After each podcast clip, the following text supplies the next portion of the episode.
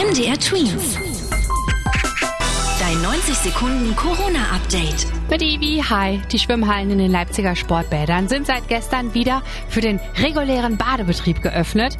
Wie der Leiter für den Badebetrieb äh, Martin Hagedorn sagte, finden zudem alle Kurse der Sportbäder sowie das Schulschwimmen statt und alle Vereine können den Trainingsbetrieb wieder aufnehmen. Das gilt auch für die Schwimmhallen in Grimma und Markleberg. Die Stadtverwaltung machten darauf aufmerksam, dass für Erwachsene 2G Plus Voraussetzung für den Zutritt ist. Zudem öffnen ab heute viele sächsische Museen wieder.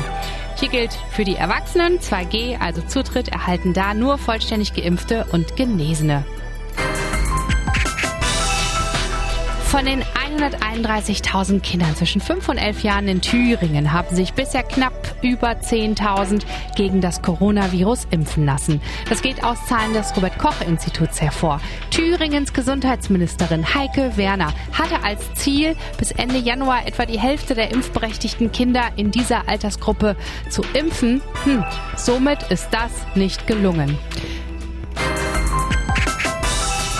Derzeit läuft die Handball-Europameisterschaft und bei der deutschen Handballnationalmannschaft der Männer sind fünf weitere Spieler mit dem Coronavirus infiziert. Unter ihnen ist auch Rückraumspieler Luka Witzke vom SC DHFK Leipzig. Insgesamt sind damit sieben Spieler in Quarantäne. MDR Twins. Dein 90 Sekunden Corona-Update.